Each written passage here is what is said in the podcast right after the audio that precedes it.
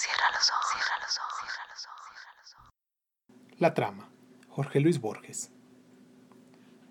Para que su horror sea perfecto, César, acostado al pie de una estatua por los impacientes puñales de sus amigos, descubre entre las caras y los aceros de Marco Junio Bruto, su protegido, acaso su hijo, y ya no se defiende y exclama, ¿Tú también, hijo mío?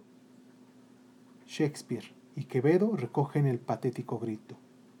Al destino le agradan las repeticiones, las variantes, las simetrías.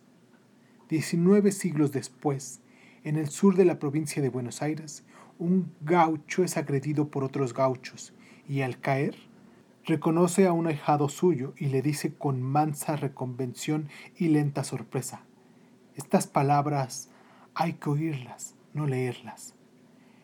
Pero che, lo matan y no sabe que muere para que se repita una cena.